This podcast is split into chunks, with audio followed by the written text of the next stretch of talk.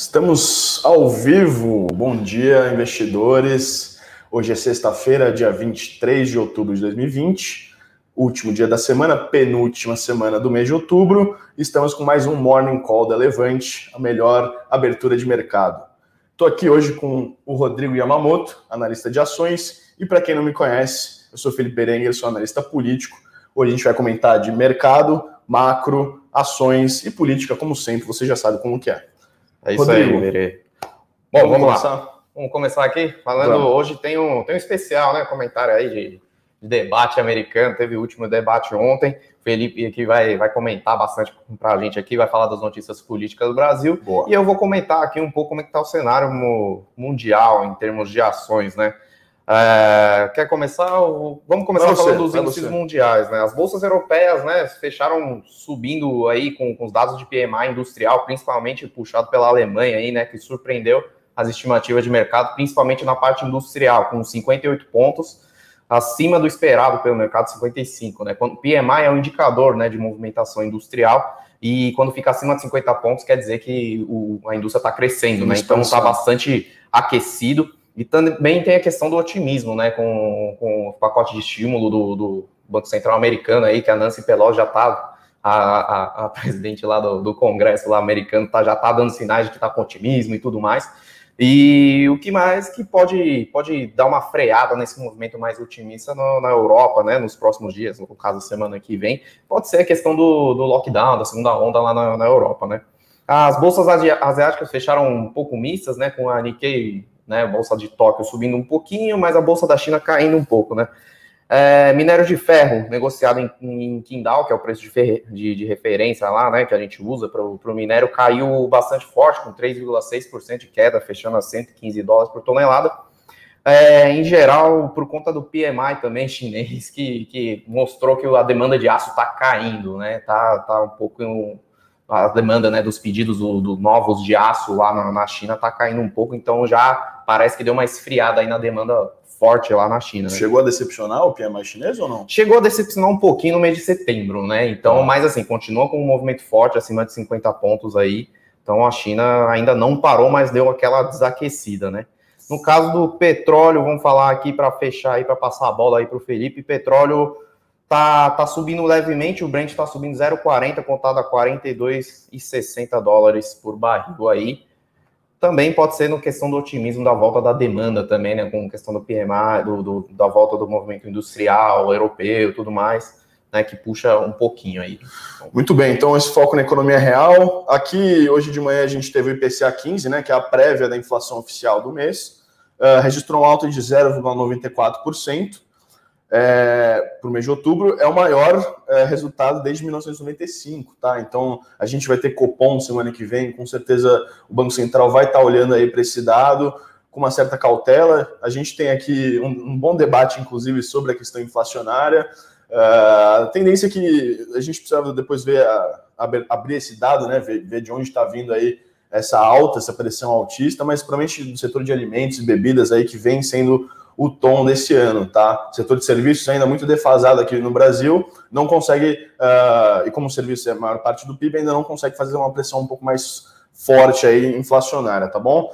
Então vamos passar para a política, que ontem teve o último debate eleitoral, tá? Entre Trump e Biden. As eleições, como a gente já falou aqui algumas vezes, estão marcadas para o dia 3 de novembro, que é a terça-feira da outra semana, então não a semana que vem, a outra semana. Aí você vai perguntar, pô, estranho esse dia, terça-feira, né, dia 3 de novembro, é porque lá atrás, quando eh, fizeram a Constituição Americana, definiram esse dia, então desde então sempre é dia 3 de novembro, uma terça-feira, certo? Então, o último debate ontem, para quem estava esperando um debate acalorado, agressivo, como foi o último, né, o, o anterior, o anterior, e o único, inclusive, né, a gente teria um segundo debate que foi cancelado, até por causa do Covid do Trump, é, quem estava esperando um debate mais acalorado não teve um debate acalorado, né? Ficou decepcionado. O debate foi bem morno. Uh, provavelmente a gente não vai ter nenhuma influência aí direta no resultado das eleições por conta do debate de ontem, até porque quase 50 milhões de americanos já votaram, tá? A gente deve ter aí mais ou menos essas eleições,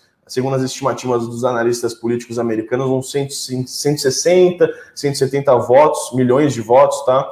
Uh, uma expectativa alta, até porque o voto pelo correio, a depender do estado, o voto antecipado, ele permite aí que, que tenha mais, uh, mais votos, tá? E a grande questão aí, para falar de eleições americanas, ontem o debate uh, não teve não teve grandes momentos, mas se debateu muito a questão do resultado das eleições, tá? A grande, uh, o grande receio do mercado americano e, por consequência, aqui também, é, é, de, uma, de uma eleição muito acirrada que levaria a alguma, algum tipo de contestação uh, jurídica, tá? Então a gente vai ficar de olho aí nas próximas semanas e principalmente no dia 3 lá para frente, 3 de novembro, que é quando fecham as urnas definitivamente e aí vai começar a contagem de votos. Cada estado tem um, um modelo diferente de contagem, então vai ter alguns a depender de como foi a votação lá, se foi mais pelo correio, se foi mais nas urnas mesmo. É, cada estado vai ter um ritmo diferente, então, alguns estados mais importantes a gente vai ficar de olho, alguns vão atrasar com certeza a divulgação dos dados, mas independentemente disso, o receio de Wall Street e aqui no Brasil é que uh, as eleições sejam contestadas, independentemente do dado, tá? Porque sendo contestado, a gente teria uma extensão aí do resultado, uma indefinição sobre quem será o próximo presidente americano.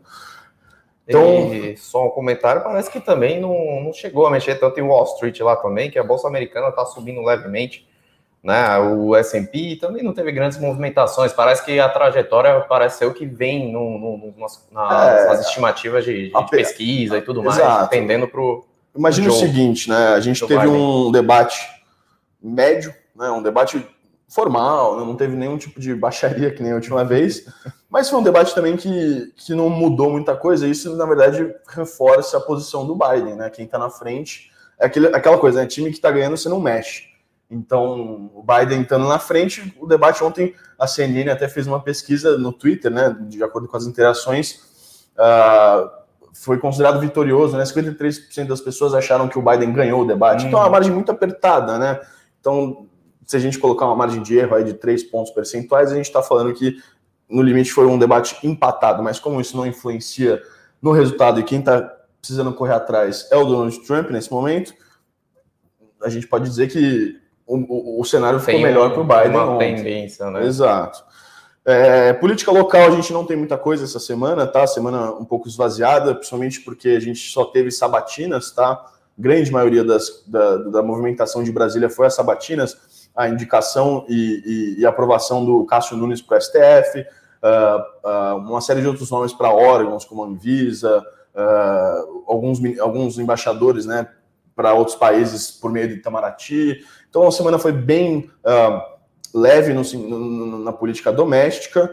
É, eu vou destacar aqui só, como a gente já vem falando com o Eduardo Guimarães aqui, que está com, com vocês sempre, destaca a grande questão aí para o final desse ano é a incerteza fiscal e a gente vem falando que ela deve perdurar, perdurar ali, ali, pelo menos até uh, uh, o final das eleições municipais, tá? O Bolsonaro já, já indicou que não vai fazer nenhuma mudança um pouco mais mais sólida nessa questão do orçamento do ano que vem, do cenário fiscal, do teto de gastos, não vai fazer isso antes das eleições, tá? Até para não prejudicar eventualmente os seus candidatos, né, no, âmbito hum, municipal, porque sim. é uma questão impopular, né? A gente tem um, um impasse aí para frente, tá? A gente precisa resolver uh, o renda cidadã que o governo parece que não vai abrir mão, ele precisa, precisa entrar no orçamento que não tem espaço. Então, ou rompe o teto, tá? Que seria mal visto pelo, pelo mercado, via de regra, a não ser que seja muito especificado, muito reiterado que está rompendo o teto excepcionalmente, mas isso já, já é um caminho um pouco tortuoso. Ou então corta algum tipo de despesa, tá? Que a gente não sabe qual, porque o Guedes já mandou duas propostas e o Bolsonaro não levou para frente, rechaçou, né? Ou corta algum tipo de despesa para conseguir acomodar esses cerca de 30 a 50 bilhões a mais uh, do Renda Cidadã, tá bom? A, a, questão é que, assim, o, realmente o principal âncora está sendo o problema fiscal aí mesmo, que está extremamente apertado e tá, a situação está bastante pessimista, digamos é, assim, em termos de andamento das reformas, né? Tá um pouco muito instabilidade e, e o, o, mercado não costuma gostar tanta, só tanta pra... instabilidade aí. Perfeito. Só para finalizar, então, já vou passar para você, Rodrigo, para falar de cenário corporativo. É, o que está, na verdade, a gente viu uma, um arrefecimento aí dos juros futuros, tá? Que já tinham ficado bastante estressado as curvas. É, o Banco Central, o Tesouro e o BNDES, enfim, todos estão se mobilizando para conseguir pagar aí o montante dos quatro primeiros meses da dívida pública federal uh, do ano que vem, tá? Que é um montante bem alto, extraordinariamente elevado por conta do encurtamento da dívida, de uma série de questões que o Tesouro teve que manobrar esse ano para conseguir uh, arrecadar dinheiro para pagar as despesas com a, com a Covid, tá? Então, o, parece que o BNDES vai emprestar um dinheiro, talvez recorra também ao Banco Central por meio da, do lucro com a operação cambial, que nem aconteceu sim, no meio sim. do ano. Uhum. Então, o mercado deu, o mercado de juros futuros deu uma arrefecida aí, pelo menos, mas a gente não vê assim uma volta estrutural ao que era, por exemplo, antes da pandemia, no, nas curvas de juros, principalmente as pontas médias e longas, tá? É, por quê? Por causa do risco fiscal, né? Sem sombra de dúvida, é, a gente não vê, a não, a não ser quando se resolva isso, né?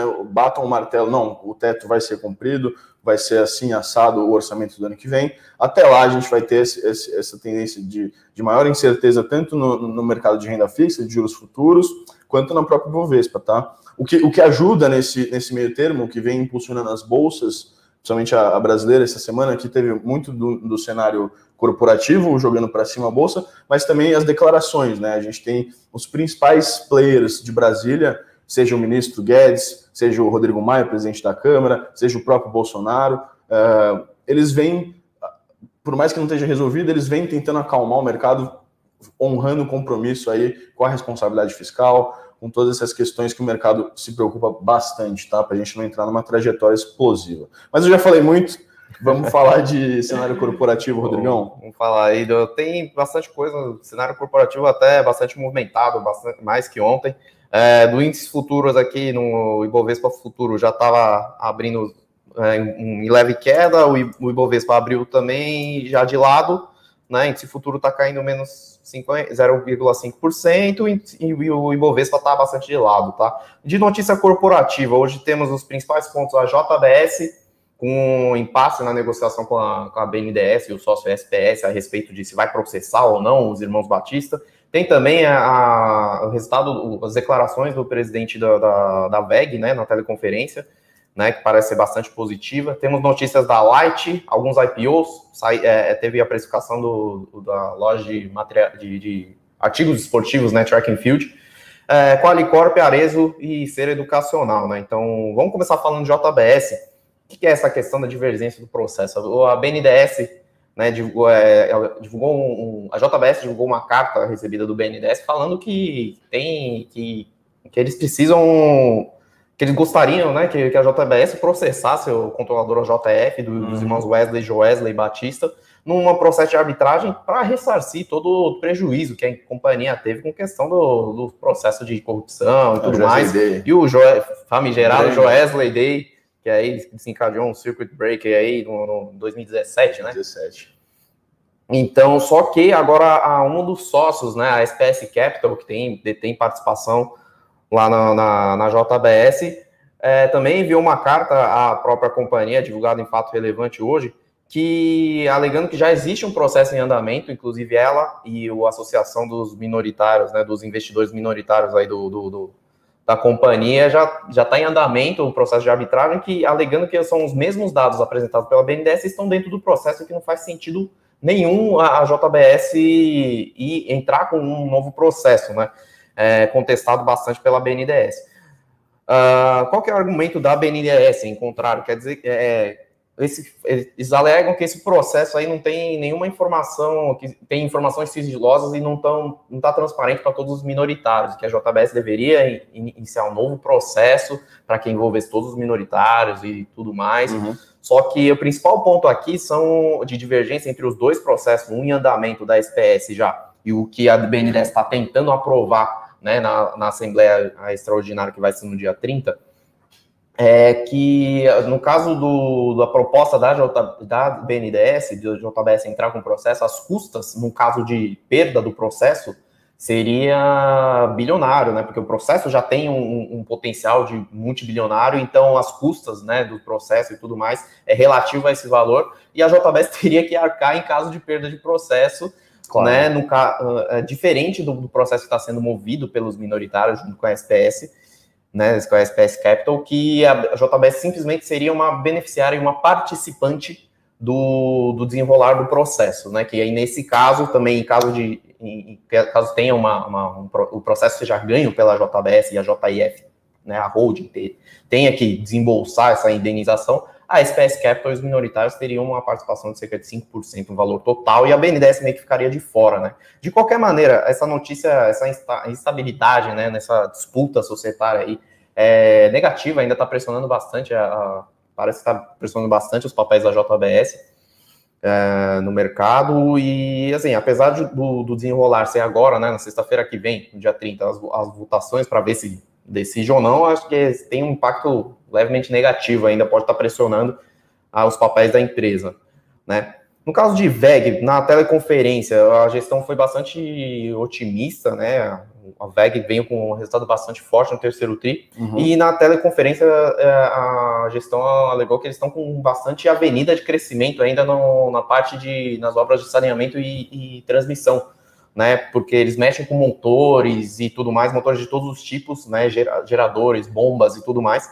E a, esse novo marco do saneamento aí que foi aprovado recentemente, que já está desencadeando alguns leilões de saneamento, né, privatização e tudo mais, tem bastante avenida de crescimento para a VEG, que atua em vários segmentos industriais, né? Uhum. Então, a demanda, por exemplo, para simplificar, uma, bombas de, de água, por exemplo, seria bastante demandada, né? Sendo que é, obras de saneamento e acesso ao saneamento básico e à água no Brasil ainda é muito precário. Então, muito defasado. Muito, muito defasado. defasado. Então, esse destravamento desse saneamento seria muito bom para a VEG, que atua em diversos segmentos industriais, geração, distribuição, óleo e gás, papel, celulose. Então, ela está bastante bem posicionada e parece que ainda tem mais crescimento para capturar aí pela frente. É, a VEG subiu já mais 100% no ano, né? Uma... Já tá impressionante. No mês já tá, acho que em torno de 30%. Vamos ver como é que ela tá, o desempenho agora. Uh, vamos ver o desempenho das ações aqui, deixa eu pegar. A VEG é. hoje está caindo levemente, menos 0,41. Ontem já subiu forte, né? Com 5% de alta. JBS também com leve queda de menos 0,4 aqui, tá indicando no, no meu, Perfeito. na minha telinha aqui. Falando um pouquinho de light, né? No ser corporativo tem bastante coisa, vou tentar resumir aqui, ser mais não, rapidinho. Vamos embora, não, não tomar tem, aqui a gente os principais vai... pontos, né? Falando de, de light, né? Tem o um principal investidor, pessoa física lá, o Ronaldo César Coelho, né? O nome é bastante. Ele é irmão familiar, do né? Arnaldo né? César irmão Coelho. Do, do grande Arnaldo César Coelho. Comentarista. Comentarista e árbitro também, ex-árbitro que vai que vendeu a fatia de 5% para o Beto Sicupira, também outro nome famoso, sócio da Trade Capital, junto com o Jorge Paulo Leman, lendário Jorge Paulo Leman, e o Marcel Teles, dinossauro do mercado, mega investidor, que, que aí vai passar, o Beto Sicupira vai passar até 10% do, do capital, né? E já vem tendo um, tendo um movimento dentro da Light, né? Que ainda está bastante para trás em desempenho em relação a outras distribuidoras, uh, basicamente atuar, atuar no, no, mercado não tão favorável assim, né? E é, tocou recentemente de, de gestão de presidente, que agora está chegando aí o, o, o ex-CEO da Cepisa, que é o distribuidora da Equatorial, uhum. né? Tá. Ah, esqueci de pegar o nome aqui do, do CEO Porém, uh, ele, esse CEO que está chegando agora, o presidente, foi quem fez o turnaround nos ativos da Equatorial, né? Que a Equatorial tem a fama de, de pegar os ativos já desvalorizados e tudo mais e fazer um turnaround impressionante com uma rentabilidade boa. Um dos responsáveis aí é quem está chegando aí no, na Equatorial agora, na, na, na, Light agora. Então está tendo um movimento bastante forte aí de mudança de gestão e tudo mais para ver se faz o turnaround agora na Light. Né? Uh, caso, vamos falar um pouco de IPOs. Uh, track and Field, uma famosa loja aí de. E tem uma pergunta de IPO também, você Opa. fala, depois a gente já emenda já. Beleza, vamos lá. Uh, saiu. A IPO da Track and Field saiu abaixo da faixa indicativa de preço, né? Que antes a faixa de preço estava entre 10,65 e 14,95. Saiu a 9,25, né? Com saiu um pouco abaixo aí, levantando 522 milhões de reais. É, ainda é um pouco, parece na atuada do mercado, está bastante seletivo com os IPOs que estão saindo por aí, né? Uhum. Então, a, a, empresa esfria, a, empresa estreia no, no, no mercado uh, na segunda-feira com o ticker TFSO4 e estreia um novo modelo de governança também, bastante parecido com o modelo americano, em que as ações preferenciais têm 10 vezes mais direito de, de dividendos do que as ordinárias né, nesse caso. Então, na prática, isso significa que a empresa pode emitir 10 vezes menos papéis preferenciais de um jeito de que os fundadores querem parece que querem manter o controle ainda da empresa, né? Uma empresa de, de fundadores tal e tudo mais. Mas, de qualquer maneira, a IPO aí parece que foi um pouco mais frio do que eles esperavam. Tá? E também tem uma lista aqui de bastante grande de IPOs recentes aqui protocolados. Parece que vem uma última onda para as empresas aproveitarem essa janela aí. É, o Rodrigo Rocha, inclusive, vou aproveitar aqui sim, sim, a janela, é, janela de perguntas, né? Sim, sim. Sobre janela de IPOs. Opa. É, o Rodrigo pergunta se a gente tem algum comentário da Wine, o IPO da Wine e da Melus.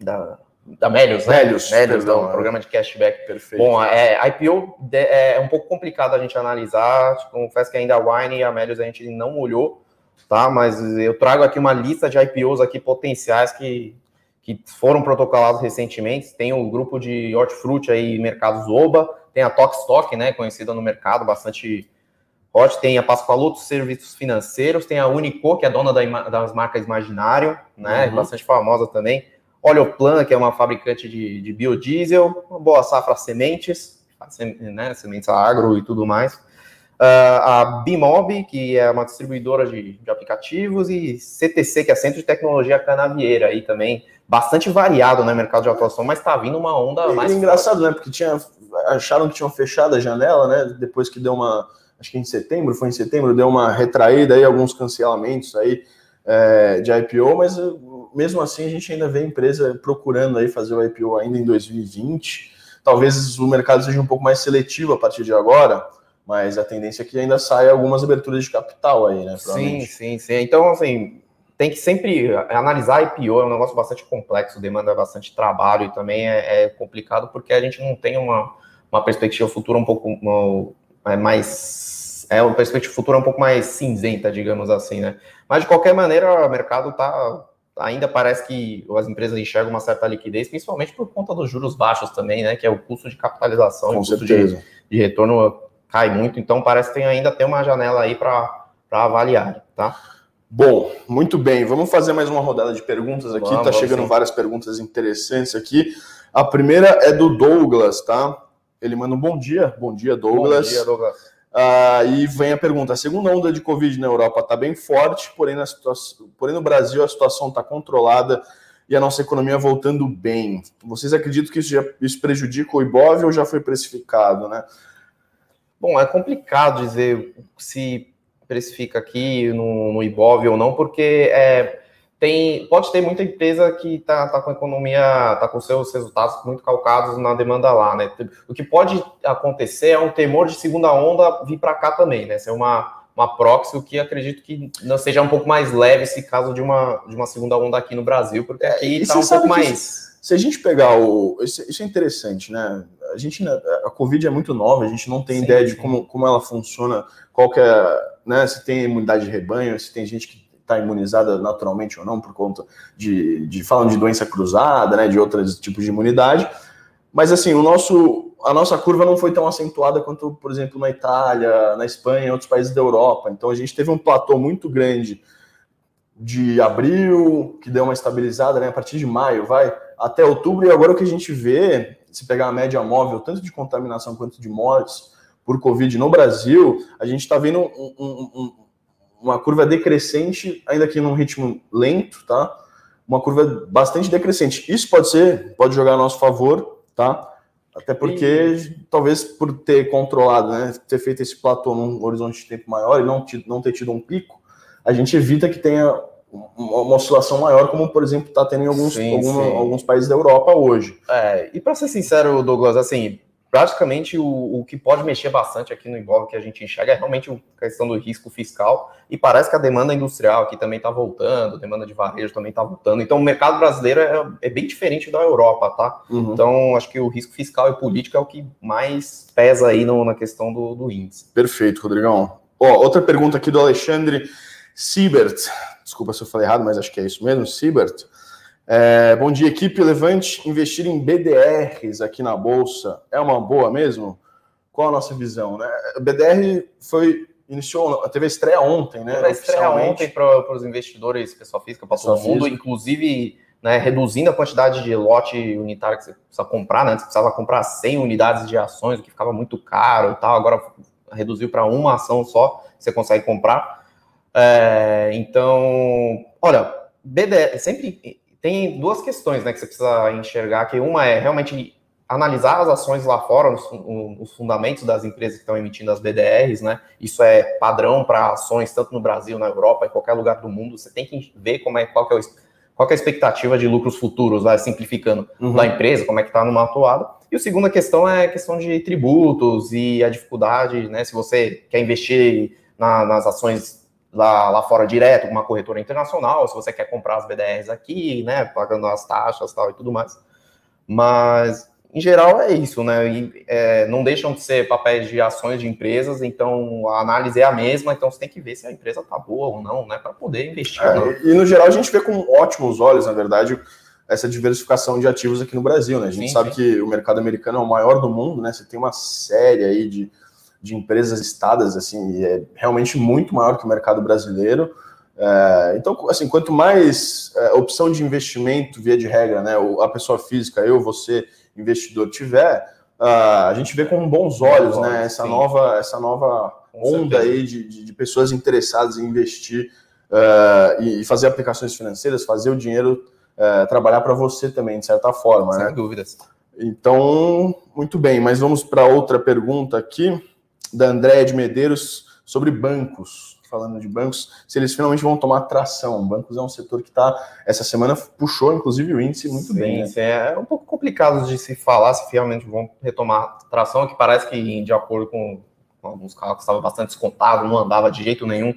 Né? É, bom, parece que os resultados né, do, dos, dos, bancos americanos, digamos assim, é, foram melhores, né, com melhor provisão, então o Brasil também tende a essa questão de menores provisões dos bancos, aumentando os lucros, né? Mas tem que, tem que avaliar bastante caso a caso, no, fazer as contas, né? Que nem a gente costuma falar. Fazer as contas e pode ser que sim, pode ser que não. É difícil falar se vão retomar a tração ou não, mas a questão é que então, pode ter, pode ter um, um momento bom aí de retomada de lucros, né? Mas realmente o preço das ações fica um pouquinho complicado de falar em questão de banco setorialmente. É, mas a nossa visão né, é positiva, positiva né? né? majoritariamente positiva para o setor bancário, tá? É, obviamente tem que olhar a fundo aí, a temporada de resultados está começando só agora, tá? É, para quem é para quem é assinante, a gente até colocou é, nos relatórios de melhores ações, no próprio carteira, é, as nossas expectativas, tá? Para Banco do Brasil, por exemplo, mas também outras outras ações do setor bancário. É, vamos esperar aí os resultados, né? Ver como é que como é que o banco vai conseguir superar aí, junto com todas as outras empresas, claro, a crise da Covid. Mas a nossa visão é majoritariamente positiva, positiva tá bom? Para o setor bancário. Eu vou te colocar em outra fogueira aqui, vamos lá. se você me permitir. A pergunta do André Vanzella, ele pergunta é, sobre CVC, com a retomada da economia em 2021, se se é uma oportunidade, como é que vai, como é que as ações vão refletir aí essa possível retomada no ano que vem? Olha, a questão de CVC, vamos falar setor de turismo, né, setor aéreo, né, que ainda tá sofreu ainda muito, sofreu muito e continua muito. sofrendo com a demanda, né? Os voos não estão saindo muito. O, é, a CVC reportou um, um, resultado desastroso, né? Como a gente falou em, em alguns morning calls aí atrás, que divulgou o resultado, ainda precisa divulgar o resultado do terceiro TRI para ver como é que andou, né? Depois do, do, pior que já passou, além da revisão contábil e uhum. tudo mais. Em geral, as ações já parece que já sofreram, já precificaram tudo que tinha que precificar, né? No, no mesmo com a saída do resultado andou pouquinho, caiu um pouquinho, né?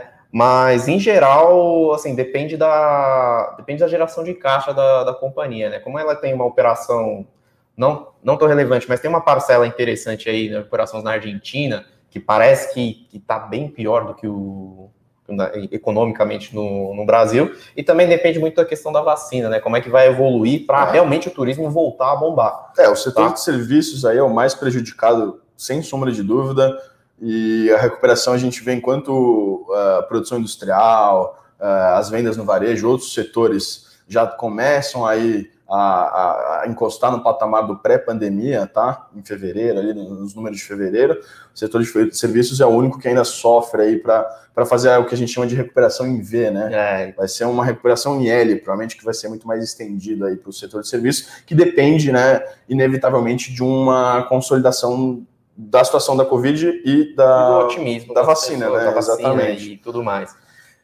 Uh, vamos lá, continuando com um pouquinho mais de notícia corporativa aí, tem a, teve a operação da Polícia Federal ali na, lá na Qualicorp, tá? a Operação Triunfo, investigando o ex-presidente do Conselho e a, até a própria companhia. Ontem à tarde, não Ontem foi? à tarde, né, pelo corrompimento de, de fiscais da Receita e remetendo cerca de 3,4 bilhões de reais no exterior, né, mais uma mais uma para a Qualicorp aí, que já está tá tendo uma troca de gestão, meio que deu uma, deu uma, deu uma mudança aí na, na, questão da governança corporativa. A Redditor, inclusive, anunciou que está com intenção de aumentar a participação nela, as ações subiram bem com essa notícia, tá? Mas agora parece que parece que veio mais uma, mais uma questão aí para a Qualicorp. Né? Não sei se mexe muito, mas não sei se tem, teria algum impacto diretamente nas finanças da, da empresa daqui em diante, ou seriam só as pessoas envolvidas na época agora, né? Mas a, parece que a nova gestão já já falou que vai colaborar com, com, com, as investigações e tudo mais, e pode ser que não tenha nenhum desdobramento é, particularmente para a empresa, mas sim para as pessoas envolvidas, tá? Que nem um caso da, da Petrobras, né, do, do Petrolão, que só as pessoas realmente envolvidas na corrupção estão sendo afetadas e a empresa passou ilesa nesse sentido. É, pelo menos a Polícia Federal não, não bateu lá cedinho, né? Então, é, então, então parece que conseguiu passar uma manhã tranquila e depois Qualicorp vai ter que se entender aí com, com as investigações. É, Qualicorp aí caindo 0,8%, estável, né? Um pouco é menos de 1%. Isso que eu ia falar, Rodrigão, 10h31, a gente vai chegando aqui no, no final, no final do nosso Morning Call. Vamos, como é que tá o mercado aí? Mercado... Meia hora de negociação, como é que tá o índice? É... Meia hora de mercado aqui, ó, o índice, o Ibovespa tá subindo 0,11 com leve alto, com os bancos ainda puxando um pouquinho, né? Petrobras 1,1% de alta, Uh, o índice Small Caps subindo 0,16%, um pouquinho mais que o, que o índice Bovespa.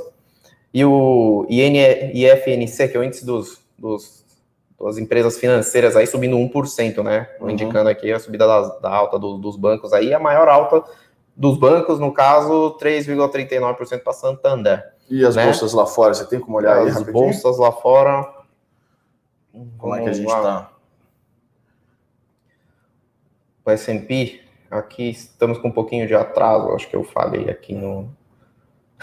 acho que eu falei um pouquinho aqui no... Tudo bem. É, Mas o, o dólar está estável aqui no, no, Brasil, o petróleo deu uma, deu uma segurada aí, subindo o Brent subindo 0,16%, e a maior alta aqui na Bolsa está sendo a Arezo, subindo quase 10% o destaque aí, que ela anunciou a compra da marca Reserva de roupas e também anunciou dividendos extraordinários em 0,53% reais por ação aí, combinado JCP, juros sobre capital próprio, e também a, os dividendos, tá? Então Perfeito. parece ser uma notícia boa com a Erezo entrando aí no mercado de moda masculina.